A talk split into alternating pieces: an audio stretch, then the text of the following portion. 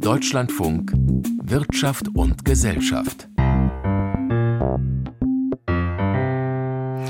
Mit Birgit Becker am Mikrofon und im Programm die Schufa, bei der Auskünfte über die Bonität von Bürgerinnen und Bürgern gesammelt werden. Die kann enorme Macht haben. Wer bei ihr auffällig wird, kann Schwierigkeiten bekommen beim Mietvertrag oder beim Kreditvertrag oder auch schon beim Handyvertrag. Nun soll die Schufa wie andere Auskunfteien auch an die kürzere Leine gelegt werden. Gleich mehr dazu. Zum Start der Sendung, wenn es ein Maßstab ist für den Erfolg eines Streiks, wie sehr Betriebsabläufe gestört wurden, dann war die Arbeitsniederlegung beim Bodenpersonal der Lufthansa heute wohl klar ein Erfolg. Mischa Erhardt dazu. Nur 10 bis 20 Prozent aller Flüge verlaufen bei der Lufthansa heute planmäßig. Bis zu 90 Prozent der Flotte steht also aufgrund des Streiks still oder muss Umwege in Kauf nehmen. Das deckt sich umgekehrt mit der Streikbereitschaft der Belegschaft. Die Streikbereitschaft unter den Lufthansa-Beschäftigten ist enorm. Sie lag heute bei zum Teil 80, 90 Prozent. So wäre die Verhandlungsführer Marvin Reschinski. In den vergangenen 20 Jahren sei die Streikbereitschaft noch nie so hoch gewesen, ebenso wie die Wut der Beschäftigten. Die Beschäftigten merken seit der Corona-Krise, dass die Lufthansa einseitig ihre Lufthansa-Familie aufgekündigt hat, indem sie Personal entlassen hat, indem sie sich nicht mehr an Abmachungen gehalten hat, ähm, indem sie Krisenbeiträge von den Beschäftigten genommen hat und jetzt nicht mehr bereit ist, diese zurückzuzahlen, jetzt, wo die Lufthansa wieder Rekordgewinne schreibt. Verdi fordert 12,5 Prozent mehr Lohn, mindestens aber 500 Euro mehr Gehalt monatlich und das bei einer Laufzeit des Tarifvertrages von nur zwölf Monaten. Dazu will die Gewerkschaft eine Inflationsprämie von 3000 Euro für die Beschäftigten aushandeln. Um das durchzusetzen, streiken die Bodenbeschäftigten der Lufthansa heute an den Flughäfen in Frankfurt, München, Hamburg, Berlin und Düsseldorf. In München und Frankfurt sind die Auswirkungen besonders drastisch, weil Lufthansa an diesen Drehkreuzen mit Abstand der größte Kunde ist. Mehr als die Hälfte aller Flüge fallen an diesen beiden Standorten heute aus. Doch auch an den anderen Flughäfen gibt es Ausfälle und Verzögerungen. Nach Angaben der Lufthansa müssen heute rund 100.000 Fluggäste ihre Pläne ändern. Kopfschütteln deshalb bei Lufthansa-Personalvorstand Michael Niggemann am Vormittag in Frankfurt. Ja, diese frühe Eskalation nach nur zwei Treffen mit einem 27-stündigen Warnstreik, das ist bitter für unsere Gäste. Ich bedauere das sehr, schmerzt mich und übrigens ist es auch bitter für alle Mitarbeitenden, die damit umgehen müssen. Der Konzern habe in den bisherigen Verhandlungen sogar 13 Prozent geboten, allerdings in mehreren Schritten und in einem Zeitraum von drei Jahren. Ja, wir als Lufthansa haben ein aus meiner Sicht gutes Angebot vorgelegt. Das ist etwas, was ich meine, worüber wir verhandeln sollten am Verhandlungstisch. Gespannt ist das Verhältnis zwischen Management und Beschäftigten bei Lufthansa auch, weil die Arbeitsbelastung in vielen Bereichen gestiegen ist. Nach den Corona-Beschränkungen ist der Flugverkehr wieder sprunghaft angestiegen. Nur hatte die Lufthansa während der Krise in großem Stil Personal abgebaut. Die Gewerkschaft hält dem Konzern vor, in den vergangenen Monaten zu wenig gegen den Personalmangel unternommen zu haben. Um Personal zu gewinnen wiederum sind aus Sicht der Gewerkschaften kräftige Lohnerhöhungen ein wichtiger Baustein, um die Jobs attraktiver zu machen und so neue Mitarbeiter anzulocken. Die Möglichkeit, sich zu einigen, gibt es bereits ab kommenden Montag, denn dann sollen die Verhandlungen weitergehen. Gibt es keine Annäherung, hat die Gewerkschaft heute unterstrichen, bei den Beschäftigten brodelt es, sie seien auch bereit, länger in den Ausstand zu treten. Mischa Erhardt war das. Warnstreik also bei der Lufthansa, vorher Streik bei der Bahn, Arbeitsniederlegung im ÖPNV. Wird es langsam zu viel des Guten? Die Fülle der Ausstände, gerade im Verkehrsbereich, hat eine Debatte ausgelöst, ob das alles rechtlich womöglich eingedämmt werden kann und muss. Mit Volker Fintermann möchte ich darüber sprechen. Erstmal, Volker, der Hinweis, das Grundgesetz setzt solchen Überlegungen ja enge Grenzen. Naja, das Streikrecht, Birgit Becker, ist in Deutschland nicht gesetzlich geregelt, sondern hat sich eigentlich im Wesentlichen durch die Rechtsprechung entwickelt. Aber der Arbeitskampf und damit auch das Streikrecht gehören nach dieser Rechtsprechung des Bundesverfassungsgerichts zu dem in Artikel 9 Absatz 3 des Grundgesetzes garantierten Grundrecht der Koalitionsfreiheit. Und dazu gehört aber auch das Gebot der Verhältnismäßigkeit, wonach Arbeitskampfmaßnahmen erst nach der Ausschöpfung aller Möglichkeiten zur Einigung durchgeführt werden dürfen. Das steht allerdings nicht im Widerspruch zu den Warnstreiks wie wir sie heute erleben, denn die, in der Wahl ihrer Strategie sind die Gewerkschaften weitestgehend frei. Auch Warnstreiks gehören unbestritten dazu, sofern diese Verhältnismäßigkeit gewahrt wird. Was wird denn, ähm, Volker, jetzt konkret an Veränderungen gefordert? Naja, bei allen Debatten um mögliche Einschränkungen des Streikrechts geht es ja immer wieder um die Frage der Verhältnismäßigkeit. Also wie weit ein, ein, Streik erreichen darf. Und diese Frage taucht seit Jahren immer wieder auf, vor allen Dingen in Jahren, in denen wir viele Streiks haben. Steffen Kampeter, der Hauptgeschäftsführer der Bundesvereinigung der deutschen Arbeitgeberverbände, hat in unserem Programm mit Blick auf den zurückliegenden Streik der Lokführer das Ganze so formuliert. Es macht doch keinen Sinn, dass bei einem Konflikt innerhalb eines Unternehmens die Beschäftigten in der Kita oder der Büroangestellten Angestellte oder der Schichtarbeiter beim Daimler nicht zu seinem Betrieb kommt. Unsere Forderung als Arbeitgeber ist, dass der Gesetzgeber sich Gedanken darüber macht, ob er die Verhältnismäßigkeit gesetzlich definiert, ob er Schlichtungsverpflichtungen dort kodifiziert, ob er Regeln macht, dass insbesondere die Warnstreiks umfassen. Und das reicht jetzt in die Politik hinein. Auch der FDP-Sprecher für Wirtschaft Reinhard Huben sieht da neue gesetzliche Regelungen zum Schlichtungsrecht als notwendig. Oder CDU-Vize Jens Spahn fordert ein neues Streikrecht für die kritische Infrastruktur des Landes, um dort schneller zu Schlichtungsverfahren zu kommen. Das sind zumindest die politischen Debatten, die jetzt an Reichweite gewonnen haben. Mhm. Das heißt aber ja nicht unbedingt, dass es wirklich Veränderungen an der ähm, Streiksituation geben würde. Diese Forderung zum Beispiel, die man auch hört, nach einer Notversorgung. Notversorgung gibt es natürlich schon bei Arbeitsniederlegung im Krankenhaus etwa. Ja, tatsächlich aber nur indirekt, denn gesetzliche Regelungen, die das Streikrecht für bestimmte Bereiche der Daseinsvorsorge einschränken, bestehen in Deutschland auch nicht. Aber wegen der möglichen weiterreichenden Auswirkungen unterliegt das Streikrecht im Bereich der öffentlichen Daseinsvorsorge auch wieder nach der Rechtsprechung des Bundesverfassungsgerichts gewissen Einschränkungen. Also, da muss Vorsorge getroffen werden, Sie haben es erwähnt, eben für die Daseinsvorsorge in Krankenhäusern, bei der Feuerwehr, beim öffentlichen Personennahverkehr. Da gilt es also einen gewissen Notbetrieb während Streiks aufrechtzuerhalten, was ja in aller Regel auch erfolgt, aber das muss tatsächlich jedes Mal neu ausgehandelt werden und ist nicht gesetzlich geregelt. Neben den rechtlichen Grenzen, die es gibt für Veränderungen an dem Arbeitskampfrecht am Streikrecht, ist es ja so, ähm, dass es in Deutschland die Besonderheit gibt, dass es hier keine politischen Streiks geben darf, wenn du das erklärst. Ja, das ist ganz klar geregelt. Die Forderung, für die gestreikt werden muss, muss sich auf einen Sachverhalt beziehen, der grundsätzlich in einem Tarifvertrag regelbar ist. Also politische Streiks sind deshalb in Deutschland unzulässig. Politik wird nicht in Tarifverträgen geregelt. Und damit sind auch Generalstreiks zur Durchsetzung politischer Forderungen in Deutschland grundsätzlich rechtswidrig. Siehst du denn überhaupt ähm, politische Mehrheiten für Änderungen am rechtlichen Rahmen für Arbeitskämpfe? Nein, ich glaube, die gibt es nicht. Es gibt einzelne Forderungen, das ist ja bislang äh, auch erkennbar gewesen. Beispielsweise Karl-Josef Laumann vom Sozialflügel der Union sagt, das wäre auch ein falsches Signal, denn bislang hat nur die Rechtsprechung für neue Auslegungen des Streikrechts gesorgt und nicht die Politik. Volker Fintermer war das aus dem Hauptstadtstudio. Vielen Dank. Eine Reform des Bundesdatenschutzgesetzes soll die Rechte von Verbrauchern gegenüber Wirtschaftsauskunftteilen wie der Schufa stärken. Mit einem entsprechenden Gesetzentwurf, der heute vom Kabinett verabschiedet wurde, reagiert die Ampel nun auf ein Urteil des Europäischen Gerichtshofes des EuGH. Jörg Münchenberg dazu. Die geplante Reform des Bundesdatenschutzgesetzes soll die Rechte von Verbrauchern gegenüber Wirtschaftsauskunftsteilen wie der Schufa stärken. Zugleich reagiert die Ampelkoalition mit dem heute vom Kabinett beschlossenen Gesetzentwurf auch auf ein Urteil des Europäischen Gerichtshofs. Darin hatten die Richter im Dezember des letzten Jahres der Bonitätsprüfung enge Grenzen gesetzt. Gegenüber der ARD beschreibt Verbraucherschutzministerin Steffi Lemke von den Grünen, was künftig nicht mehr zulässig zulässig ist. Sie dürfen ab jetzt keine gesundheitsbezogenen Daten mehr verwenden, keine Adressen, keine Namen, keine Informationen über politische Orientierung oder sexuelle Orientierung. All das darf für Scoring nicht mehr verwendet werden.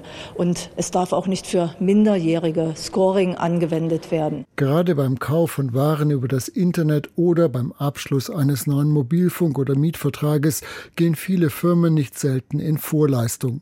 Um das Risiko von möglichen möglichen Zahlungsausfällen besser einschätzen zu können, greifen die Unternehmen oft auf Wirtschaftsauskunfteien zurück, die wiederum anhand verschiedener Parameter das Bonitätsrisiko einschätzen.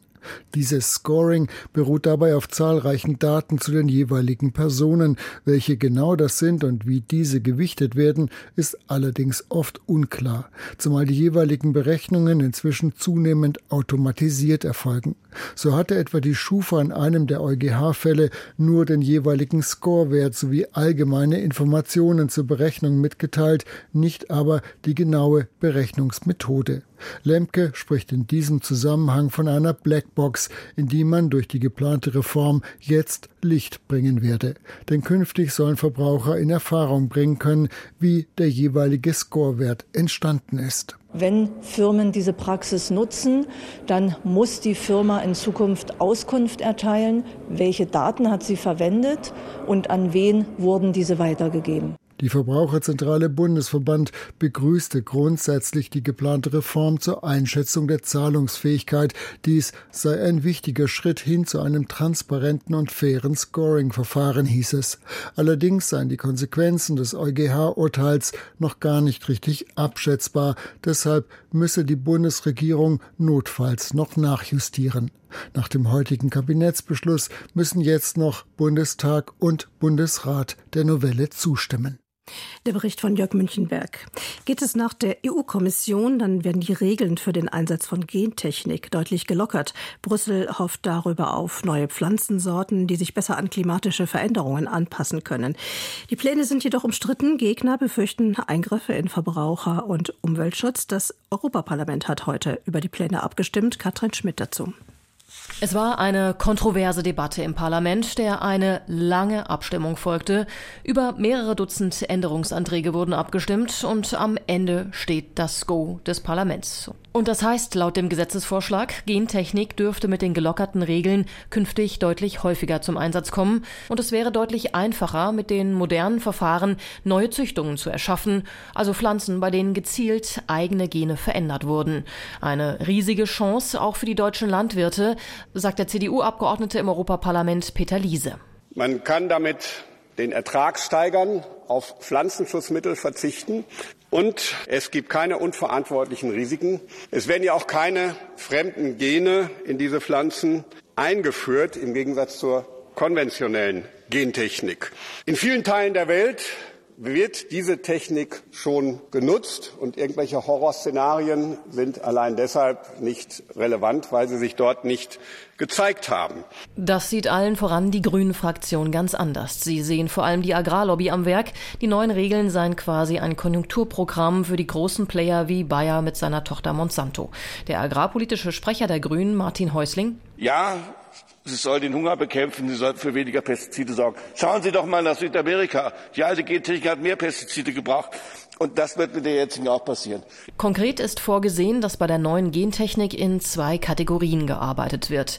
In der ersten Kategorie sollen neue Sorten mit bis zu 20 genetischen Veränderungen weitgehend wie herkömmliche Pflanzen behandelt werden. Für Pflanzen mit mehr genetischen Eingriffen gelten weiter strengere Vorschriften. Erste Kategorie können Verbraucherinnen und Verbraucher dann aber kaum noch erkennen. Für sie gilt nämlich nur noch das Saatgut muss gekennzeichnet werden. Die Produkte im Supermarkt dagegen müssen kein Label mehr tragen, das den Einsatz von Gentechnik ausweist. Nicht fair, findet die umweltpolitische Sprecherin der SPD im Europaparlament, Delara Burkhardt. Geht es nach der Kommission und auch einer Mehrheit hier im Parlament, dürfen die meisten genveränderten Pflanzen bald ohne Risikoprüfung und ohne Kennzeichnung auf den Tellern der Verbraucherinnen und Verbraucher landen. Die Menschen werden also im Supermarkt nicht mehr selber entscheiden können, was für Produkte sie kaufen wollen. Der Südtiroler EVP-Abgeordnete Herbert Dorfmann, Mitglied im Agrarausschuss, verteidigt dessen Arbeit für dieses Gesetz. Haben natürlich mehrere Optionen. Wir können nichts tun, das wäre das wahrscheinlich angenehmste, aber wir würden damit auch eine Grauzone schaffen und wir würden halt riskieren, dass der Rest der Welt vorausgeht und Produkte dann importiert. Und ich denke, das ist nicht ein Weg, der im Sinne der Bauern sein kann. Nach dem grünen Licht aus dem Parlament werden aber sicher in den anstehenden Verhandlungen mit den 27 Mitgliedsländern noch viele kontroverse Debatten zu führen sein. Katrin Schmidt war das. Die Corona-Jahre waren eine Belastung für die Menschen, für die Wirtschaft, aber nicht überall. Die Fahrradbranche zum Beispiel, die boomte. Jetzt stellt sich aber heraus, dass der Corona-Boom auch seine Schattenseiten hatte. Thomas Wagner über die Lage in der Fahrradbranche. Mein Fahrrad ist für mich wichtig. Meins ist schon alt. Meins ist schon 15 Jahre mindestens. Heilbronn, Bahnhofsviertel. Eine Frau schiebt ihr in die Jahre gekommenes E-Bike aus dem Fahrradparkhaus, denkt darüber nach, was ein neues kosten mag. Zweieinhalb muss man bestimmt rechnen. Zweieinhalb. Zwei, zweieinhalbtausend Euro sollte man schon mindestens in die Hand nehmen, wenn man ein gutes Pedelec haben möchte. Und aktuell kriegt man da ja auch mit den Rabatten, die man hat, auch wirklich gute Produkte. Bestätigt ein Geschäftsführer vom Zweirad Industrieverband. Rabatte wurde dabei deutlich deutlich, werden derzeit häufig gewährt, wegen riesiger Überkapazitäten bei Herstellern, aber auch im Fahrradhandel. Rückblende, Corona-Pandemie, das war die Zeit, in der die Fahrradbranche geboomt hat wie nie zuvor. Gleichzeitig wurde aber die Lieferkettenproblematik immer drängender. Anke Schäffner. Das muss man schon sagen, dass eben manche Unternehmen dann sozusagen zu viel geordert haben. Also es war eine schwierige Situation mit Corona. Die Stimmung im Markt war ja auch damals so, ähm, damit du überhaupt irgendwelche Teile bekommst, bestell mal lieber vier bis fünfmal so viel, dann kriegst du vielleicht die Menge, die du eigentlich brauchst. Einige Hersteller und Händler mussten in der Folge Insolvenz anmelden, wegen übervoller Lagerbestände. Jeder, der zu viel zu viel Ware am Lager hat, der ist erstmal belastet, ist doch völlig klar. Also auch bei uns gibt es Insolvenzen. So Uwe Wöll, Geschäftsführer des von Händlern gegründeten Verbundes Service und Fahrrad e.V., kurz VSF. Er sieht die derzeit hohen Preisnachlässe dennoch kritisch. Ich finde, wenn es einen Moment gibt, wo man einen Liquiditätsengpass hat und man arbeitet kurzfristig mit Rabatten, dann ist das ja nachvollziehbar. Aber sobald es mittel- oder langfristig wird, wird es kritisch. Und das schadet unserer ganzen Branche. Die, so Händlervertreter Uwe Wöll, so schlecht dann doch nicht dastehe. Ich finde, grundsätzlich ist die Lage viel besser, als sie derzeit geredet wird oder als es die Rabatte vermuten lassen. So wurden laut dem Portal Statista im Jahr 2022 2.200.000 E-Bikes deutschlandweit verkauft, 10 Prozent mehr als im Vorjahr. Und bei den deutschen Herstellern montierten die Mitarbeiter 2022 Neuere Zahlen liegen noch nicht vor. 2,6 Millionen Zweiräder, ein Plus von 8 Prozent, 1,7 Millionen davon waren E-Bikes, der Rest klassische Fahrräder. Weitere Nachfrageschübe erhofft sich die Branche durch eine Ausweitung des Leasinggeschäftes und durch mehr Lastenfahrräder, die zunehmend auch Lieferwagen in den Innenstädten ersetzen. Thomas Wagner war das. Gegen VW waren die Vorwürfe bekannt. BASF blieb bislang aber eher unter dem Radar. Aber nun gibt es doch Vorwürfe gegen den Chemiekonzern wegen seines Engagements in einer Provinz in China, in der die Missachtung gegenüber den Menschenrechten der Uiguren, einer ethnischen Minderheit, ausgeprägt ist. Parlamentarier aus mehreren Ländern stellen den Konzern zur Rede. Der reagiert nun auch Steffen Wurzel dazu. Die aktuellen Vorwürfe gegen die BASF hängen zusammen mit Recherchen des ZDF und des Spiegels. Demnach ist das chinesische Partnerunternehmen der BASF namens Marcor konkret und direkt in Menschenrechtsverletzungen in Xinjiang involviert. Mit zwei Unternehmensteilen dieses teils staatlichen Marcor-Konzerns betreibt der Ludwigshafener DAX-Konzern im Rahmen von Joint Ventures eine Chemiefabrik in Xinjiang. Die Recherchen des ZDF und des Spiegel belegen, dass unter anderem Mitarbeiter des BASF Partnerunternehmens sogenannte Hausbesuche gemacht haben bei Angehörigen der uigurischen Minderheit in Xinjiang, wobei solche Hausbesuche in der chinesischen Realität nichts anderes sind als Kontrollbesuche, die zur systematischen Einschüchterung der Betroffenen eingesetzt werden. Die Rechercheerkenntnisse beziehen sich auf Berichte über diese Einschüchterungsbesuche, die auf der Webseite des BASF Partnerunternehmens veröffentlicht wurden wurden. Auch in Unternehmensberichten von Marcor werden diese Kontroll- und Einschüchterungsbesuche bei Uiguren durch Firmenangehörige offen erwähnt. Es kann nicht sein, dass ein Unternehmen wie BASF vollmundig über Unternehmensverantwortung, menschenrechtliche Sorgfaltspflichten, Respekt für Grundrechte spricht. Es hört sich an wie Lippenbekenntnisse. Michael Brandt, Vorsitzender der hessischen Landesgruppe der CDU im Deutschen Bundestag. Wenn man einfach nicht hinschauen will, dass dort, wo die BASF aktiv ist, Totalüberwachung stattfindet, brutale Gehirnwäsche, Geburtenkontrolle, Zwangsarbeit und man hinterher erklärt, man hätte von all dem nichts gewusst. Die Beweise liegen auf dem Tisch und da kann es nur eine Antwort geben. Rückzug, hier ist eine rote Linie überschritten. Der CDU-Abgeordnete Brandt ist einer der Mitunterzeichner eines Briefs, den die Internationale Parlamentarische Allianz zu China angesichts der Vorwürfe der BASF geschrieben hat. Die Gruppe versteht sich als loser Verbund für Themen, die mit China zu tun haben. Der Brief liegt dem Deutschlandfunk vor. In ihm wird ein Ende der BASF-Aktivitäten im chinesischen Landesteil Xinjiang gefordert. Mit unterschrieben haben 30 weitere Politikerinnen und Politiker aus demokratisch regierten Staaten, von Kanada und Neuseeland über die Schweiz bis Großbritannien und Norwegen. Auch der grünen Bundestagsabgeordnete Boris Mijatovic hat unterschrieben. Die Menschenrechtslage in der Volksrepublik China macht es erforderlich, dass wir genau hinschauen. Die Unterdrückung in Xinjiang ist nichts, was wir einfach so hinnehmen können. Das BASF-Management hat sich schriftlich geäußert zum Brief der 31 internationalen Abgeordneten. Man werde sie zeitnah zu einem Gespräch einladen. Damit geht das Unternehmen auf eine der Forderungen in dem Brief ein. Zu den inhaltlichen Vorwürfen wiederholt die BASF das, was sie auch schon in der Vergangenheit mehrfach zu ihrem Engagement im chinesischen Landesteil Xinjiang gesagt hat. Man nehme die Berichte zur Menschenrechtslage dort ernst. In Bezug auf die fraglichen Joint Ventures in Xinjiang gebe es aber keine Hinweise auf Menschenrechtsverletzungen. Außerdem betont das Chemieunternehmen, dass man nicht direkt mit dem in den Medienrecherchen erwähnten speziellen Unternehmensteil von Markor zusammenarbeite, sondern nur mit einem anderen Teil der Markor Muttergesellschaft. Steffen Wurzel war das. Die Rüstungsfirma Renk stellt Panzergetriebe her. Eine absolute Schlüsselposition kommt Renk daher in der Branche zu und wem Renk gehört, spielt also schon eine Rolle in der Verteidigungsarchitektur in Europa. Heute ging Renk an die Börse und da die Branche profitiert vom Unfrieden in der Welt, war das materiell betrachtet ein Erfolg. Bianca von der Au dazu. Nachdem das Unternehmen aus Augsburg seinen ursprünglich geplanten Börsengang im Herbst vergangenen Jahres verschoben hatte, ist das heutige Börsendebüt in Frankfurt geglückt. Renk wird zum ersten Kurs mit 1,75 Milliarden Euro bewertet. Die Chefin des Rüstungskonzerns zeigte sich sichtlich zufrieden mit dem Erlös. Gegenüber der ARD Finanzredaktion sagte sie, der Börsengang sei ein wichtiger Schritt in der Weiterentwicklung des Unternehmens. Man habe große Wachstumspläne. Der Finanzinvestor Triton, der Hauptinvestor von Renk ist, hatte rund 30 Millionen Anteilsscheine platziert, was einem Erlös von einer halben Milliarde Euro entspricht. Unter den Erstkäufern befindet sich die deutsch-französische Holding KNDS, zu der Panzerhersteller Kraus Maffei Wegmann gehört. Sie hält nun 6,7 Prozent der Renk-Aktien. Mit Renk ist der dritte reine Rüstungskonzern an der Frankfurter Börse notiert. Ende 2020 ist das Militärtechnikunternehmen Hensoldt an die Börse gegangen.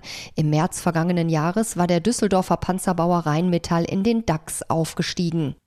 Bianca von der Au war das. Nehmen wir dieses Börsendebüt mit in den Börsensaal zu Jan Plate. Rein materiell war das wohl ein Erfolg. Der erste Kurs für die Aktie lag 17 Prozent über dem Ausgabepreis. Hat sich das Jan Plate für den Börsentag übergehalten? Die Aktien von Renk notieren mittlerweile mit einem Plus von fast 30 Prozent gegenüber dem Ausgabepreis. Und mal auf äh, Wettbewerber geschaut, die auch schon erwähnt wurden. Da wäre der Autozulieferer und Rüstungskonzern Rheinmetall aus dem DAX. Die Aktien steigen im Moment um ein halbes Prozent. Oder da wäre noch der Münchner Rüstungselektronikhersteller Hensoldt. Dessen Aktien, die verteuern sich um ein Viertel Prozent. Anderes Unternehmen, das heute für Gesprächsstoff sorgte, Siemens Energy. Früher die Windkraft-Tochter von Siemens, jetzt eigenständig mit diesem Geschäft Windkraft, das ja eigentlich zukunftsträchtig sein sollte, war Siemens Energy aber so in Schieflage geraten, dass sogar der Staat helfen sollte. Hm, Siemens Energy hat heute Quartalszahlen vorgelegt und die fielen dann sogar besser aus als erwartet. Die Windkrafttochter Siemens Gamesa hat äh, den Verlust reduzieren können und die Geschäfte rund um Gas, Netze und Industrietransformation, die haben sich in den ersten drei Monaten gut entwickelt. Für den Aktienkurs von Siemens Energy, da geht es um eineinhalb Prozent nach oben. Mit Blick auf Lufthansa heute am Tag des Warnstreiks des Bodenpersonals. Wir hatten berichtet zum Start der Sendung. Die Aktien der Lufthansa verlieren mittlerweile etwas mehr als ein Prozent und damit auch ein bisschen stärker als der MDAX mit den mittelgroßen Unternehmen, wo die Lufthansa zu finden ist. Blick auf die Post. Mit der will der Staat Kasse machen. Die Staatsbank KfW hat ein Paket von rund 50 Millionen Aktien an die Börse gebracht. Wie macht man sowas eigentlich und was hat das eingebracht? Dafür werden Banken engagiert, die dafür Gebühren bekommen und dann dann eben die Aktien bei Großanlegern platzieren. Dem Bund, dem Staat hat das rund 2,2 Milliarden Euro gebracht. Geld, mit dem unter anderem die Deutsche Bahn gestärkt und die Bahninfrastruktur ausgebaut werden sollte. Und die Postaktie verliert mehr als viereinhalb Prozent, unter anderem auch so ein bisschen mit der Sorge um weiteres Angebot an Postaktien. Und wie sah der Börsentag als Ganzes aus? Nach dem gestrigen neuen Rekordhoch geht es mal ein bisschen nach unten. Der DAX büßt etwas mehr als ein halbes Prozent ein auf jetzt 16.914 Punkte. Ein Blick auf den Euro noch. So, der Euro steht bei einem Dollar 0,761. Dann die festverzinslichen Wertpapiere. Die deutschen Anleihen waren heute gefragt. Die durchschnittliche Rendite ist bei 2,30 Prozent und der Goldpreis verteuert sich um 9 Dollar im Vergleich zu gestern Nachmittag. Der Gold Goldpreis bei rund 2040 Dollar. Jan Plate war das mit dem Börsenbericht. Damit geht Wirtschaft und Gesellschaft zu Ende. Gleich nach den Nachrichtenkultur heute mit Jörg Biesler am Mikrofon. Hier verabschiedet sich Birgit Becker. Danke fürs Zuhören und einen schönen Tag.